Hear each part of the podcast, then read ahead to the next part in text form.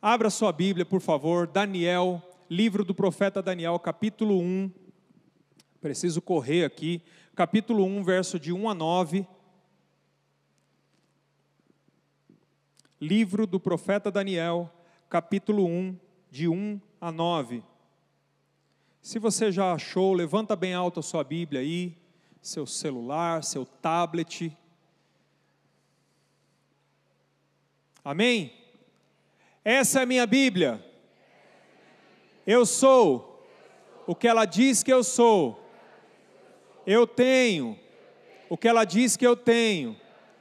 E eu posso o que ela diz que eu posso. Abrirei meu coração. Deixarei a palavra de Deus entrar. E nunca mais. nunca mais serei o mesmo. Amém. Daniel capítulo 1, de 1 a 9. O texto diz assim: No terceiro ano do reinado de Joaquim, rei de Judá, Nabucodonosor, rei de Babilônia, veio a Jerusalém e a sitiou. E o Senhor entregou Joaquim, rei de Judá, nas suas mãos e também alguns dos utensílios do templo de Deus. Ele levou os utensílios para o templo do seu Deus na terra de Sinear e os colocou na casa do tesouro do seu Deus. Então o rei ordenou que Aspenaz, o chefe dos oficiais da sua corte, trouxesse alguns dos israelitas da família real e da nobreza Jovens, sem defeito físico, de boa aparência, cultos, inteligentes, que dominassem os vários campos do conhecimento e fossem capacitados para servir no palácio do rei. Ele devia ensinar-lhes a língua e a literatura dos babilônios. O rei designou-lhes uma porção diária de comida e de vinho da própria mesa do rei. Eles receberiam um treinamento durante três anos e depois disso passariam a servir o rei. Entre esses estavam alguns que vieram de Judá, Daniel, Ananias, Misael e Azarias. O chefe dos oficiais deu-lhes novos nomes. A Daniel deu o nome de Beltesazar, a Ananias, Sadraque, a Misael, Mesaque e a Azarias, Abidnego. Daniel, contudo, decidiu, repita comigo, decidiu, não se tornar impuro com a comida e com o vinho do rei, e pediu ao chefe dos oficiais permissão para se abster deles. E Deus fez com que o homem fosse bondoso para com Daniel e tivesse simpatia por ele. Vamos orar? Deus amado, nós apresentamos a Ti, Senhor, a nossa vida, te louvamos pela preciosidade e pela grandeza que é a Tua presença no nosso meio, Senhor. Como é tremendo, Senhor, poder desfrutar, Senhor, da tua glória, Senhor, no nosso meio, Pai. E agora, Senhor, nós continuamos a cultuar a Ti. Agora, Senhor, abrindo os nossos corações para a Tua palavra. Eu te peço, Senhor, que a partir de agora, a Tua boca, Senhor, esteja falando aos nossos corações. E nada, Senhor, nem dentro, nem fora de nós, nos impeça de receber, Senhor, aquilo que Tu, tu tens a nos dizer nesta manhã. Transforma, Senhor, as nossas vidas, para a honra e glória do Teu santo e poderoso nome, Pai. Amém. Amém. Queridos, eu tenho dedicado um pouco do meu tempo para estudar um pouquinho o livro de Daniel mais uma vez.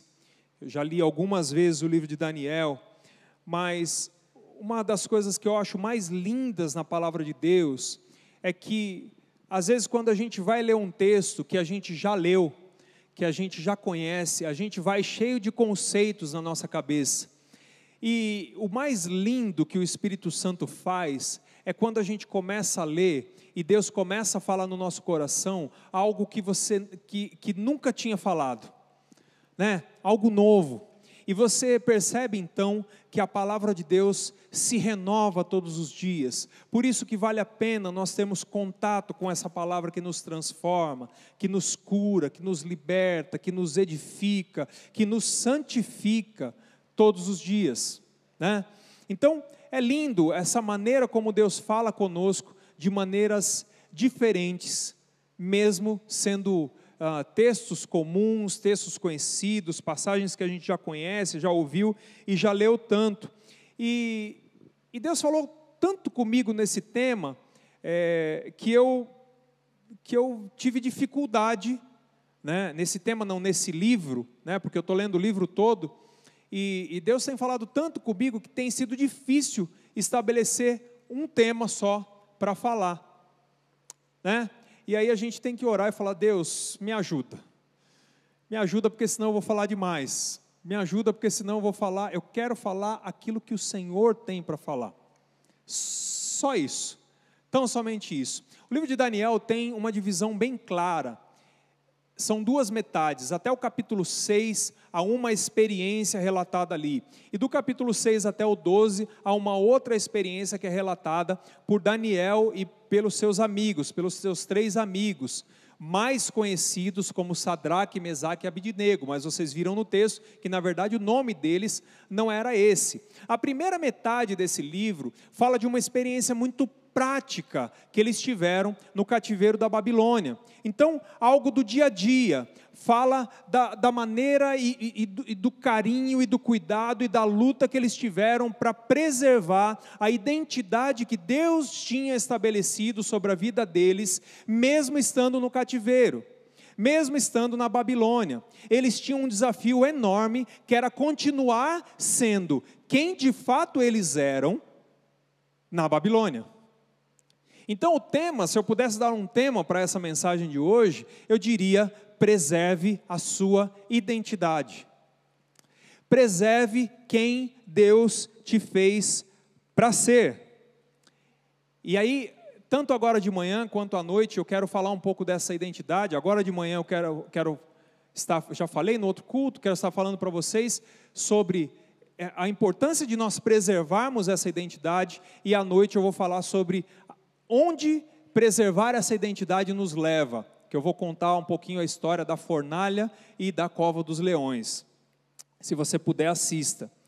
Uh, mas para começar falando de identidade, eu preciso te fazer uma pergunta: quem é você? Ou melhor, o que as pessoas falam a seu respeito? O que as pessoas que te conhecem falam a seu respeito? Se eu for atrás de um amigo ou um parente, alguém muito próximo de você, de preferência alguém muito sincero, e perguntar para ele: olha, quem é essa pessoa? O que essa pessoa vai descrever a respeito de você? Qual é a característica marcante que te identifica? E a pessoa vai, vai chegar para mim e falar assim: olha, essa pessoa é um poço de bondade. Essa pessoa, ela é um servo de Deus fiel. Essa pessoa é generosa. Qual característica, por quais características a sua identidade é conhecida? Eu, e você já, obviamente, já deve ter ouvido, ou muitas vezes até falado isso, mas a gente já ouviu muita gente falando assim: eu queria ser uma mosquinha, para ir lá naquela sala saber o que estão falando de mim. Já falou ou não falou?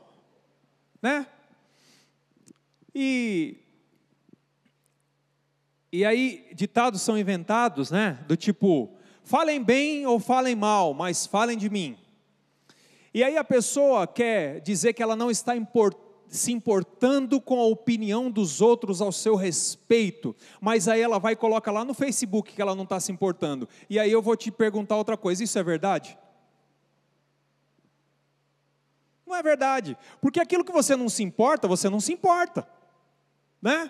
Para que, que você precisa colocar para todo mundo ver que você não se importa, se simplesmente você não se importa? Não é mesmo?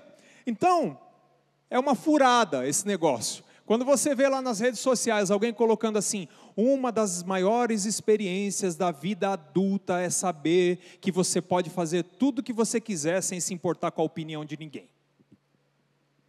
Mentira. Mentira, porque se você não se importa, você não coloca lá. Não é mesmo? Ah, e assim, eu entendo que a nossa vida, ela não precisa ser balizada, ou ela não precisa ser dirigida por aquilo que os outros pensam sempre. Porque a opinião que os outros têm, ou aquilo que as pessoas ah, reconhecem você, reconhecem em você, nem sempre é sincero, ou nem sempre está olhando para todas as, as facetas da situação, às vezes a pessoa está simplesmente te julgando, ou às vezes a pessoa está dizendo que você é tal coisa simplesmente porque ela é má ou porque ela não gosta de você. Então, eu entendo que a gente não deva uh, seguir, balizar a nossa vida pelo que os outros pensam, mas uma coisa é fato: aquilo que os outros pensam, a impressão que os outros têm a nosso respeito, fala muito a respeito da nossa identidade, fala muito a respeito de quem nós somos. É, no dia 8 de outubro, agora, nós tivemos o Prêmio Nobel da Paz de 2021. Foi entregue para dois jornalistas. E você sabe que a história é muito interessante, porque o homem que criou o Prêmio Nobel da Paz foi o homem que inventou a dinamite. Você sabia disso? Ele, ele formulou ele mudou a fórmula da nitroglicerina de tal maneira que ele pudesse fazer uma substância estável e que pudesse explodir não à toa, mas pudesse explodir com intenção. E aí ele fornece dinamite e se torna riquíssimo fornecendo dinamite para os exércitos, para as guerras. Mas aí em 1888 acontece uma explosão na fábrica dele. Alfred Nobel é dado como morto, mas na verdade quem morreu foi o irmão dele. E aí no obituário no jornal saiu lá dizendo que havia falecido aquele que era tido como o mercador da morte. Quando ele leu aquilo, ele se chocou com aquela situação. E ele falou: Puxa, como eu sou reconhecido pelas pessoas. E aí ele colocou no testamento dele que parte da fortuna dele teria que ser dedicada todos os anos para presentear, para premiar alguém que fizesse alguma coisa pela paz. Olha só como aquilo que os outros pensam ao nosso respeito pode ter um impacto muito grande na nossa vida. E aí eu fico pensando, o que que o que que nós pensaríamos se conosco acontecesse a mesma coisa. Imagine que você partiu.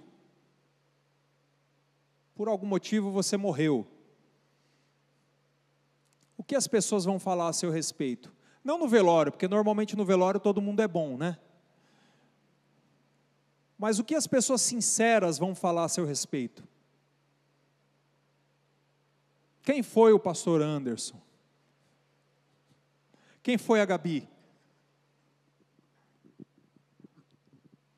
O que nos identificaria diante de uma situação dessa? O rei Nabucodonosor chega na Babilônia, invade a Babilônia, leva todos os utensílios do templo, do templo de Deus, leva para o templo do seu Deus, dá ordem a Aspenaz e diz assim: Olha, você faz o seguinte, você vai escolher, você vai fazer uma seleção dos melhores jovens, inteligentes, cultos, de boa família, de família real, versados no conhecimento, nos idiomas, gente da nata, a nata da sociedade. Só que tem que ser jovem, porque eu quero que eles sirvam no meu palácio.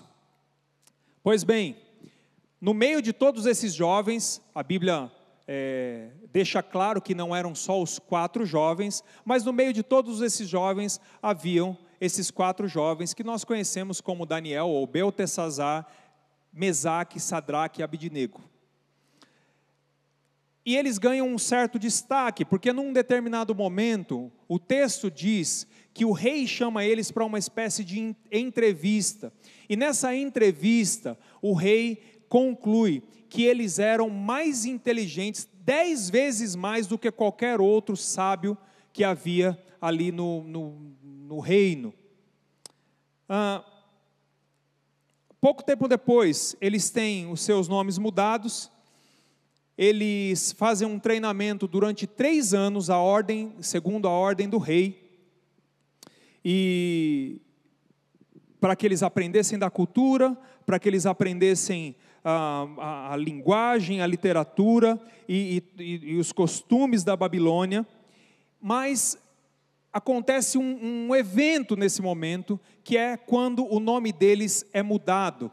A Bíblia conta muitas vezes em que nomes são mudados, e todas as vezes que nomes são mudados, você está atribuindo uma identidade, entende? Ah, quando o nome de Jacó, por exemplo, foi mudado, Deus queria atribuir uma nova identidade. Abrão, Deus queria atribuir uma nova identidade. E nesse momento, o homem da Babilônia queria atribuir a esses jovens uma nova identidade.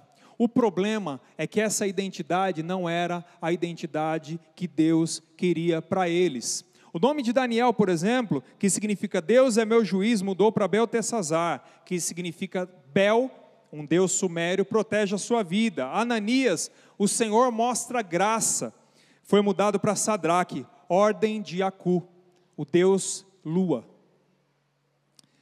Misael, quem é como Deus?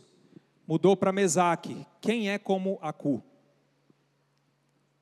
Azarias, o Senhor é meu auxílio, mudou para Abidnego, servo de Nego, um outro deus sumério. Segunda ordem do rei, um servo, um líder, deveria pegar a comida da, da, da, mesa do rei, as finas iguarias, a comida, o vinho da mesa do rei, e alimentar esses rapazes com tudo do bom e do melhor. O problema é que toda essa comida era sacrificada a ídolos. E quando essa comida chega diante de Daniel, a primeira coisa que Daniel experimenta, ou, ou a primeira coisa que ele tenta, é uma estratégia para não se contaminar e ele decide não se contaminar com aquela comida. Ele decide que aquilo não poderia fazer parte dele, porque ele estava percebendo já a intenção de que houvesse uma mudança na sua identidade. Aquilo que Deus havia estabelecido na vida dele, a experiência que ele tinha com Deus estava aos poucos sendo minada, ou pelo menos a intenção da Babilônia é que aos poucos essa experiência fosse minada. E aí, quando Daniel começa a negociar com aquele homem, olha, vamos fazer o seguinte, é, você dá só vegetais para nós e, e, e, tal, e o homem fala assim, olha, eu, eu não, não posso, porque aí vocês vão ficar mais magros do que os outros, e aí o rei vai cortar minha cabeça e tal, e ele, fala, e ele faz um propósito, fala assim, olha, se a gente ficar melhor, se a gente ficar melhor, então você continua dando vegetais para nós. E aconteceu exatamente assim. Mas isso mostra a importância, já começa a mostrar a importância que Daniel e esses rapazes davam para a identidade estabelecida por Deus na vida deles. Para aquilo que Deus queria que de fato eles fossem, não importando onde eles estivessem, se eles estivessem em Judá ou se eles estivessem na Babilônia, havia uma identidade, havia uma, uma quantidade de característica, havia um relacionamento com Deus que precisava ser é, é, permanecer, que precisava ser mantido. E aí o que acontece? Pouco tempo depois, o rei tem um sonho. Olha só que coisa bem razoável, bem tranquila. O rei acorda desesperado, porque ele teve um sonho. E aí, quando ele acorda, ele não se lembra do sonho. Eu me lembrei daqueles sonhos que a gente tem, sabe quando a gente acorda desesperado, à noite suado, e a gente sabe que o sonho foi terrível, mas você não lembra, não lembra o sonho? E aí o que, que o rei fez? Como ele não se lembrava, ele foi apelar para os sábios. Ele chama uma quantidade de sábios. Nessa época, Daniel e os seus amigos, embora eram mais sábios do que todos eles, não estavam ali, porque o texto mostra que ele não sabia depois, né? É, e aí o, o, rei pega e chama os sábios, chegam os sábios diante dele, ele fala assim: olha, gente, é o seguinte, eu tive um sonho e eu preciso da interpretação. Isso está incomodando o meu coração. Os homens falam assim: beleza, rei, qual foi o sonho? Aí que está o problema. Eu não lembro. Então é o seguinte: já que vocês são sábios, já que vocês são magos, então vocês vão me revelar o sonho e a interpretação. Facinho tranquilo, desafio básico. E aí os homens olham para o rei e dizem assim: Rei, hello? Não tem jeito. Ninguém nunca pediu isso. Isso que você está pedindo é grande demais. Ele falou assim: ó, é o seguinte, vocês estão querendo ganhar tempo, vamos fazer assim, ó. ou vocês adivinham ou mando matar todo mundo. Obviamente eles não adivinharam o sonho, eles não revelaram o sonho, e aí o rei chama o, o seu chefe da guarda e fala assim: Ó, vamos fazer o seguinte, mata todos os sábios do, do, da Babilônia. Legal. Saem eles para matar todos os sábios. Quando chegam na casa de Daniel, Daniel nem sabia o que estava acontecendo. Ele falou: O que está acontecendo? Ó, o rei mandou matar você, como você faz parte dos sábios também, vocês quatro, a gente vai matar você também. Ele falou: Não, peraí, vai com calma. O que está acontecendo? Entendeu a situação, foi lá no rei e falou: Rei, me dá um tempo que eu vou orar ao meu Deus e ele vai revelar esse sonho. Só me dá um tempo. Reuniu os meninos, os amigos, chegou em casa de volta, falou: Gente, vamos orar porque o bicho está pegando para o nosso lado. Vamos orar porque a coisa está ficando feia. E se Deus não revelar, já era. Acabou. Eles oram, Deus revela o sonho e a interpretação do sonho. E quando o rei ouve isso, a Bíblia diz que ele se prostra e reconhece e diz que o Deus de Daniel é o Deus dos mistérios, que não existe Deus como o Deus de Daniel. Ele é o Deus que revela mistérios. Daniel só fez uma coisa: manteve firme a identidade que ele tinha diante do seu Deus. Qual a importância dessa palavra para o nosso tempo? Paulo disse para Timóteo no capítulo em 1 Timóteo capítulo 4, versículo 14: "Não negligencie o dom que há em ti". O nosso mundo, querido, tem tá cheio de distração. Os modelos de sucesso são imensos para que você negocie a identidade que Deus tem para você, para que você negocie aquilo que Deus estabeleceu para que você seja. Então, você muitas vezes olha para alguém, aquela pessoa se torna o símbolo do sucesso e você decide que você tem que fazer as mesmas coisas que aquela pessoa faz para ter o mesmo tipo de sucesso. Para ter o mesmo êxito, o caminho é que você faça exatamente aquilo que aquela pessoa fez. Os exemplos são muitos, inclusive exemplos falsos, inclusive exemplos que só estão na aparência, mas por dentro, na verdade, o caminho não é bem aquele. Isso a internet mostra muito. A questão é que a nossa responsabilidade em manter a nossa identidade vai até o ponto em que a gente não perde tempo com os modelos de sucesso que a gente tem visto nessa vida, mas a gente se dedica para entender aquilo que Deus quer de nós, a maneira como Deus quer nos reconhecer ou como Ele nos, nos reconhece. E Ele nos reconhece através da obra que Ele fez na nossa vida, a sua experiência, a experiência que você tem com Deus, a história que você tem com Deus, a experiência íntima que você tem com Deus, essa sim vai revelar para você qual é de fato a sua identidade. E no momento em que você olha para esses modelos de sucesso, você precisa prestar atenção se o caminho que você está fazendo não está fazendo com que você abra mão dessa identidade que Deus estabeleceu para você. Entende? Então, é preciso a gente entender que nesse tempo que a gente vive, as tentações para que a gente negocie a nossa identidade são, são muitas. Né? Lá no seu trabalho, por exemplo, quando você pensa que se você fizer parte daquele grupo, você vai se dar bem. Quando você começa a negociar alguns princípios que você sabe que Deus colocou no seu coração e que não é para você negociar, você fala assim: bom, mas o resultado final vai ser legal. Uma coisa que eu aprendo na vida de Daniel e desses garotos aqui, e que eu descubro que na verdade eles não. Porque a gente sempre olha Daniel como um garoto eterno, né? Mas quando Daniel foi para a cova dos leões, ele já estava com 80 anos, e aqui ele estava com cerca de 15 a 16 anos.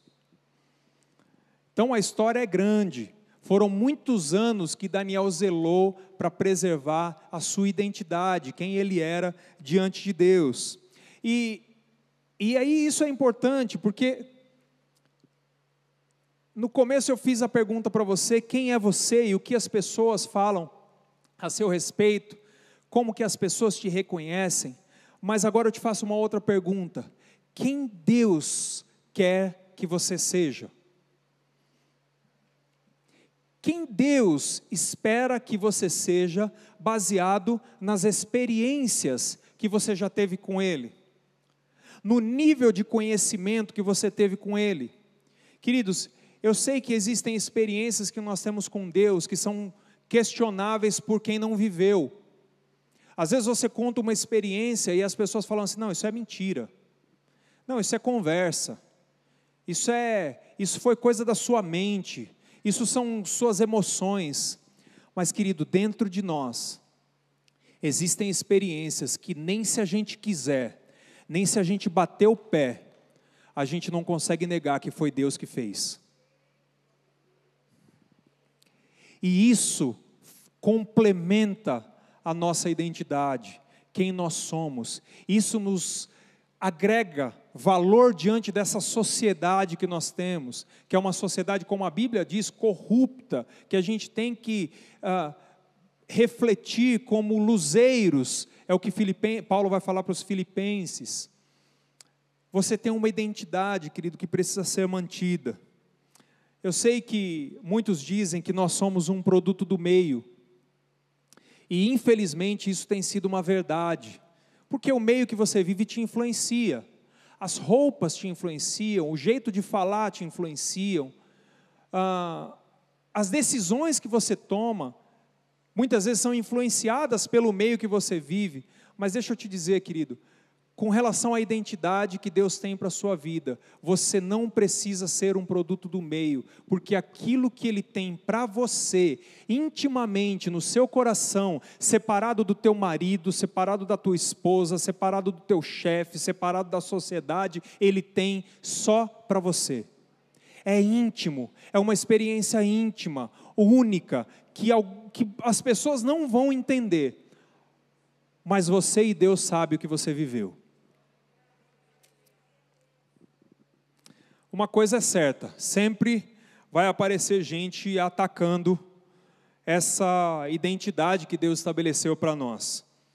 A questão é o que nós estamos dispostos a fazer diante desses ataques. A todo momento, gente vai tentar colocar características diferentes em você em relação às características que Deus colocou em você. Às vezes, muitas vezes, as pessoas vão olhar para suas falhas, porque a gente falha e é assim mesmo, porque a gente erra e é assim mesmo. E às vezes as pessoas vão olhar para esses erros, para essas falhas e vão querer definir a sua identidade através dessas falhas. Então as pessoas vão olhar para você e dizer assim: olha, você. Ah, olha, aquela palavra que você falou lá, poxa, isso não é coisa de crente, cara. E tem gente que fala umas palavras, né, irmão? Tomara que o pastor não esteja. Mas as pessoas vão querer definir a sua identidade por causa dos seus erros, por causa das suas falhas, por causa das suas debilidades. Mas, para além de tudo isso, você precisa saber que, embora todos os dias Pessoas tentam investir para destruir a identidade que Deus determinou sobre a sua vida, a conquista que Jesus teve na cruz do Calvário do seu coração. Muitas pessoas tentam fazer definhar essa identidade, mas Deus tem o poder de, mesmo que você esteja no meio da Babilônia, permanecer com a sua identidade e integridade intacta para a glória do Senhor. Não negocie essa identidade, querido. Não abra mão dessa identidade. Não rife essa identidade. Ah, sobre essa questão que eu estava falando, que às vezes pelos nossos erros as pessoas vão querer nos, nos nomear. Eu, logo que eu me converti, eu, antes de me converter, eu jogava muito baralho. Gostava muito de jogar baralho, mais de 30 anos atrás. Eu era bom no truco, irmão. Pensa num cara bom. Eu era bom no truco. E aí eu me converti e tal. É, e, e, veja bem, querido, não estou dizendo que é pecado ou não é jogar baralho, tá bom? Por favor, não, não me interprete dessa maneira. É, só estou dizendo a maneira como as pessoas acabam colocando em nós um selo, né? E aí eu, eu, numa empresa que eu trabalhava, eu fui brincar com os meninos na hora do almoço, jogar baralho, né? Sentamos lá numa mesa e fomos jogar baralho. E aí depois que terminou todo o horário, um, rapaz veio, me chamou de canto e falou assim: "Você é crente mesmo?" Eu falei: "Sou. Eu sou. Me converti faz pouco tempo, mas eu sou crente."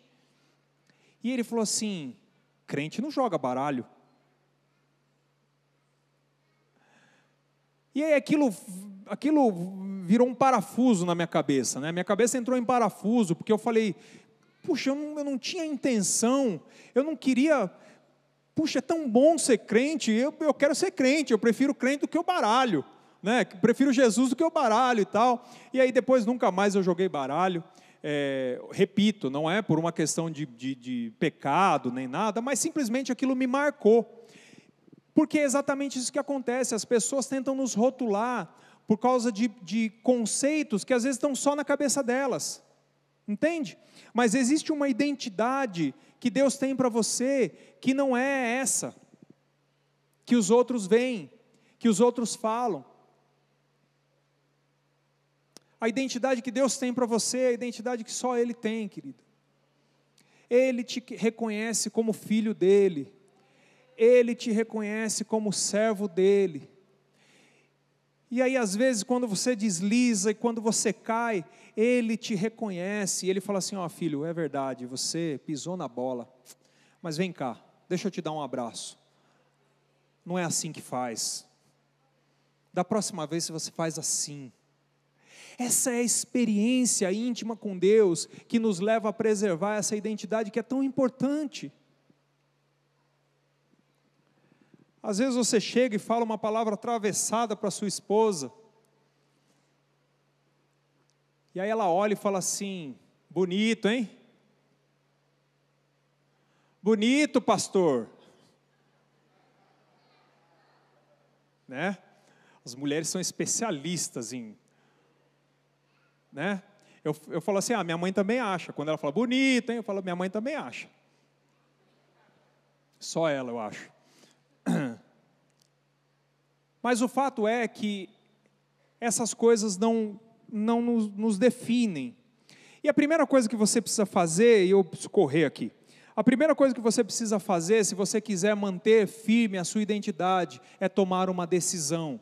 Lembra que eu pedi para vocês repetirem quando nós lemos? O texto diz, no capítulo 1, versículo 8, quando toda aquela comida deliciosa chegou diante de Daniel, Daniel, o texto diz que Daniel decidiu não se contaminar. Às vezes a gente dá uma desculpa e diz que é o seguinte: é culpa da Babilônia. Eu tenho que fazer isso porque a Babilônia é assim. Né? Eu tenho que fazer isso porque a Babilônia me impôs fazer isso. Em outras palavras, o que você vai dizer? Olha, o meu chefe, ele me faz fazer isso. Olha, lá na minha casa só tem eu de cristão, e, e ó, lá a gente de vez em quando tem que soltar umas palavras assim, porque eu tenho que fazer, senão não é o contexto. Olha, lá onde eu vivo, lá onde eu estudo, lá onde eu me relaciono, no meio dos meus amigos, eu, eu ó, lá eu tenho que ser igual a eles. E aí tem gente que leva longe demais o exemplo que Paulo diz: me fiz de fraco para ganhar os fracos. Entende? E aí você usa essa justificativa, mas na verdade você está se conformando, você está se tornando igual você está negociando a sua identidade. Querido, a identidade que Deus colocou em você, os princípios. E eu não estou falando questão de doutrinação, não é questão de. Não, a honestidade, a, a, a, os princípios éticos. Quando você fala sobre família, as coisas que você defende sobre relacionamento, as coisas que você de, defende sobre Deus, sobre honestidade, tudo isso são coisas que Deus implantou no seu coração e que onde quer que você esteja, você tem que defender isso para a glória de Deus, porque Deus Deus te fez um novo homem, uma nova mulher, para que você esteja no meio desse mundo, mostrando que há diferença, para que as pessoas possam olhar para você e dizer: Eu quero o Deus dele. Eu acho que a gente está num caminho muito perigoso, querido, muito perigoso. De modo que a gente, parece que a gente está se conformando aos poucos, sabe? Outro dia eu estava conversando com o pastor Klaus aqui, a hora que a gente saiu do culto, e a gente estava comentando sobre um absurdo que a gente ouviu de, um, de uma determinada igreja e tal, e, e, e aí ele, ele falou assim: sabe o que eu não entendo? Eu não entendo como que as pessoas que estão ouvindo isso não percebem. E aí eu lembrei da história da Rana Chaleira. Vocês conhecem a história da Rana Chaleira? Dizem que se você pegar uma panela com água quente e jogar uma rã lá dentro, ela vai pular, ela vai sair. Mas se você colocar ela dentro da panela com água fria e for aquecendo aos poucos, ela vai morrer sem perceber.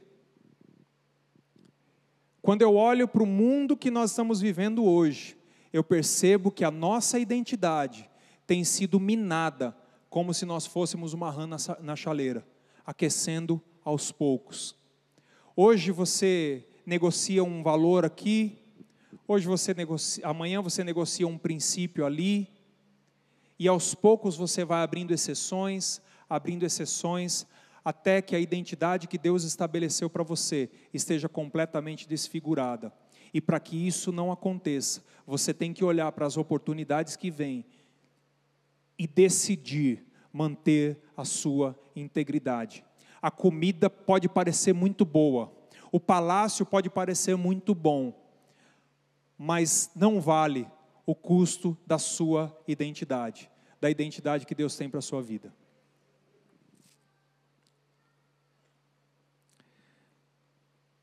Daniel me mostra que se conformar não é uma boa opção. Onde quer que nós estejamos, seja na Babilônia ou não, a nossa identidade precisa ser uma identidade de transformação e não de conformação.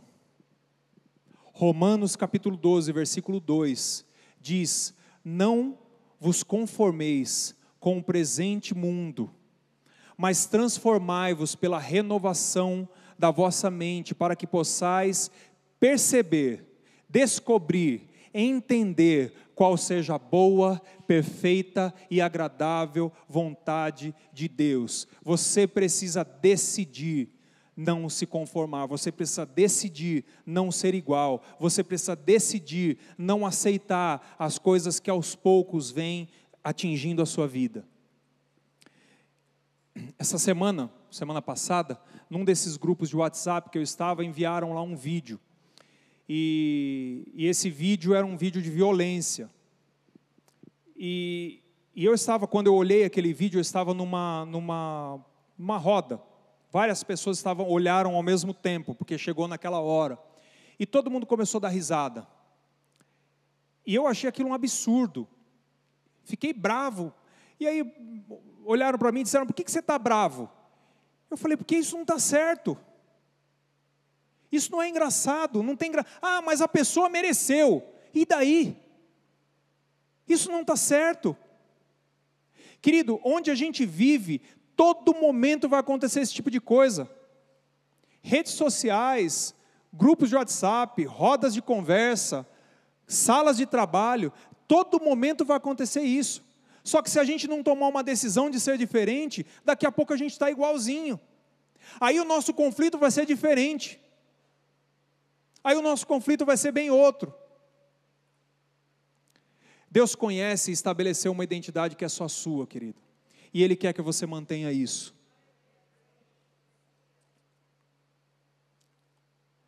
A gente tem medo, às vezes, do que vão pensar de nós, né? Se a gente não falar igual, se a gente não fazer a mesma coisa. A gente tem medo. Ah, vão achar que eu sou um, um bobo, vão achar que eu sou.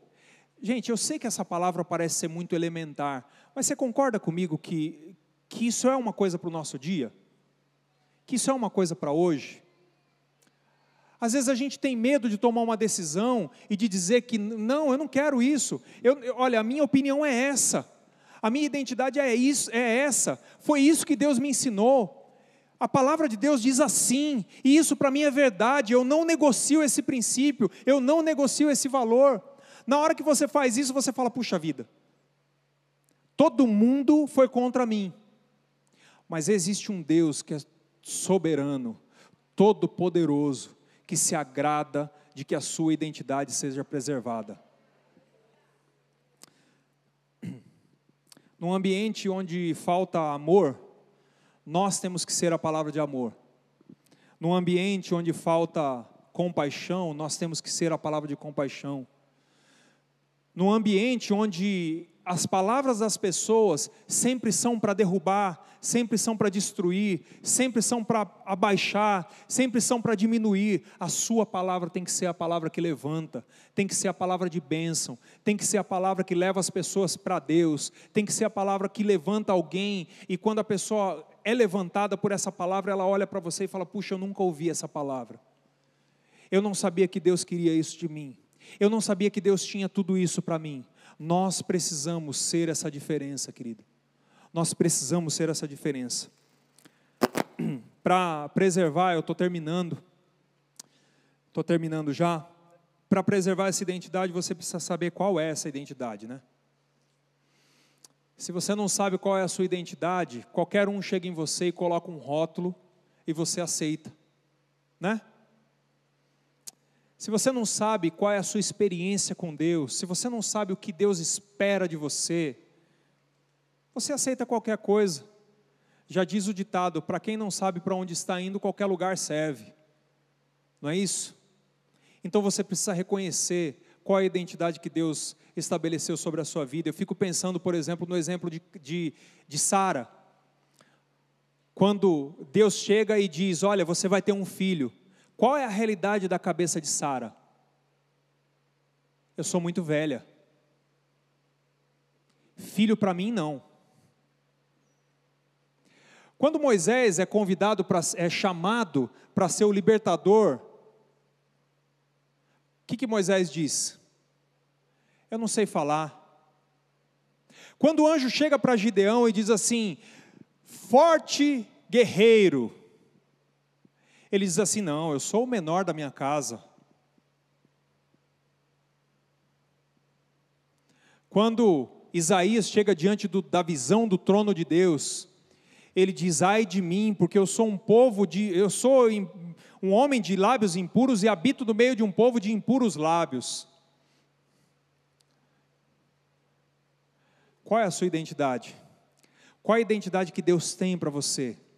O que é que Deus tem falado para você a despeito de tudo aquilo que você pensa, a despeito de todas as dores que você já enfrentou, a despeito de todas as acusações que já te fizeram, a despeito de todos os rótulos que colocam sobre você? Se você está em dúvida de qual é a sua identidade, procure na sua experiência com Jesus. Se você está em dúvida com relação à sua identidade, Lembre-se de qual foi a última palavra que Jesus falou no seu coração. Lembre-se de como aconteceu a sua experiência de entrega a Ele.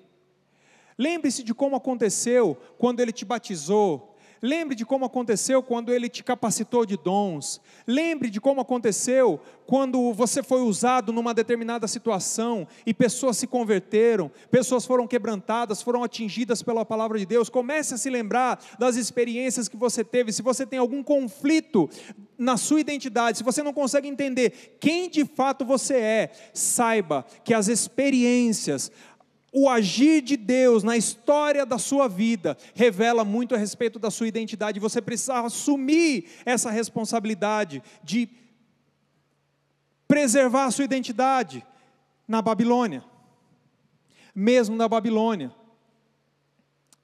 Sabe, querido, Jesus, quando é batizado, a Bíblia diz que vem o Espírito Santo na forma de pomba sobre ele. E a voz que vem diz assim: Este é o meu filho amado, em quem tenho muita alegria. Logo em seguida, Jesus é tentado no deserto. E sabe qual que é a primeira palavra que o diabo usa? Vai de encontro à identidade que Deus já havia estabelecido na vida de Jesus. Porque ele diz: se, se você é filho de Deus, manda que essas pedras se transformem em pães. Olá, amados. Tivemos um pequeno problema técnico, nossa energia na verdade acabou, por isso que esse vídeo da, da palavra do dia 24 do 10, no culto das 11, foi interrompido dessa forma. Então nós vamos fazer esse pequeno encerramento por aqui, né? Nós falávamos que para preservar a sua identidade, você precisa saber qual é essa identidade. E eu dava o exemplo de Jesus, que quando Jesus foi batizado, ele recebeu o Espírito Santo em forma de pomba, é o que a palavra diz, né? E vem uma, uma palavra de Deus, uma voz dizendo: Esse é o meu filho amado, em quem tenho muita alegria, né? Então, a palavra principal aí para mim, e esse é o meu exemplo, é que é, esse é o meu filho amado. Quando Jesus logo em seguida vai para o deserto, ele é tentado, a primeira palavra que o diabo usa para tentar Jesus é justamente um ataque à sua identidade. Então, Jesus, há pouco tempo antes, havia ouvido da, da, boca do próprio Deus que ele era o filho amado, e a primeira frase que Satanás diz quando Jesus está no deserto é: Se você é filho de Deus, faça com que essas pedras se transformem em pães. Então, um ataque direto à identidade de Jesus. E Jesus só pode responder da maneira como ele respondeu, porque ele sabia qual era a sua identidade. Então, para que você preserve a identidade que Deus te deu, é, a melhor coisa é conhecer, saber qual é essa identidade, como você é visto por Deus, o que, que Deus estabeleceu na sua vida, quais foram as características que Deus colocou na sua vida, qual é o compromisso que você tem com Jesus que te faz querer preservar essa identidade. Um outro ponto, já é, caminhando para o nosso final dessa palavra, é, é, que a gente também precisa tomar, segundo o, o, os exemplos que nós tivemos no livro de Daniel, a gente precisa tomar cuidado com os cativeiros que são disfarçados de oportunidades, né? Daniel e seus amigos tinham tudo para olhar a Babilônia e para toda a projeção que eles estavam tendo na Babilônia como uma grande oportunidade de Deus, né? Mas o lugar onde eles estavam não deixava de ser a Babilônia. Eles precisavam, mesmo diante dessas grandes oportunidades, manter, se manterem firmes na sua identidade, né? Aquilo que eles eram diante de Deus, eles precisavam permanecer. Então, a, a, a Babilônia ela não existe mais, mas existem hoje cativeiros que são disfarçados de oportunidades. E a gente pensa às vezes que é uma grande oportunidade e na verdade é um cativeiro, é um relacionamento destrutivo, é um, um, lugar onde você frequenta, são as pessoas que influenciam você, ah, os seus amigos, as pessoas que estão à sua volta, muitas vezes elas configuram um, um tremendo de um cativeiro e você acha que é uma, uma oportunidade, mas na verdade aquilo que está acontecendo, esses relacionamentos, essas pessoas com quem você se envolve, uh, de quem você está perto, na verdade elas são um cativeiro disfarçado de oportunidade. Enquanto você pensa que são bons relacionamentos, é uma maneira de você ficar, é, ter uma, uma projeção social e tudo mais, é, na verdade essas pessoas estão o tempo todo é, contribuindo para que essa sua identidade, as características que Deus colocou em você, sejam minadas na sua vida, né?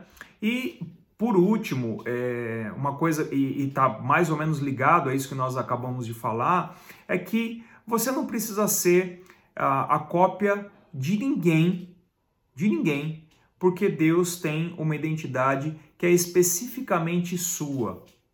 Uma das maiores mentiras do diabo é dizer que você tem que ser igual a alguém porque se você for igual a essa pessoa, se você fizer igual essa pessoa faz, se você viver igual essa pessoa vive, então você vai ser feliz. Então você vai ser ah, ah, projetado para o alto, você vai crescer, você vai subir de nível. Isso, na verdade, é, é uma grande mentira do diabo, né? Uma das coisas que ele tenta muito colocar é, diante de nós, né? ainda mais com toda a exposição que nós temos nos dias de hoje, mas que na verdade é, são, são mentiras. Né? Deus tem uma identidade para você que ela não precisa ser igual a de ninguém.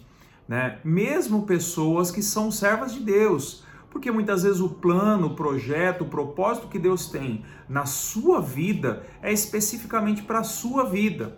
Então, não tem como você você achar que, que o, o plano de Deus na sua vida vai ser igual àquilo que ele tem na vida é, das outras pessoas, porque Deus tem coisas específicas para você no relacionamento íntimo dele com você.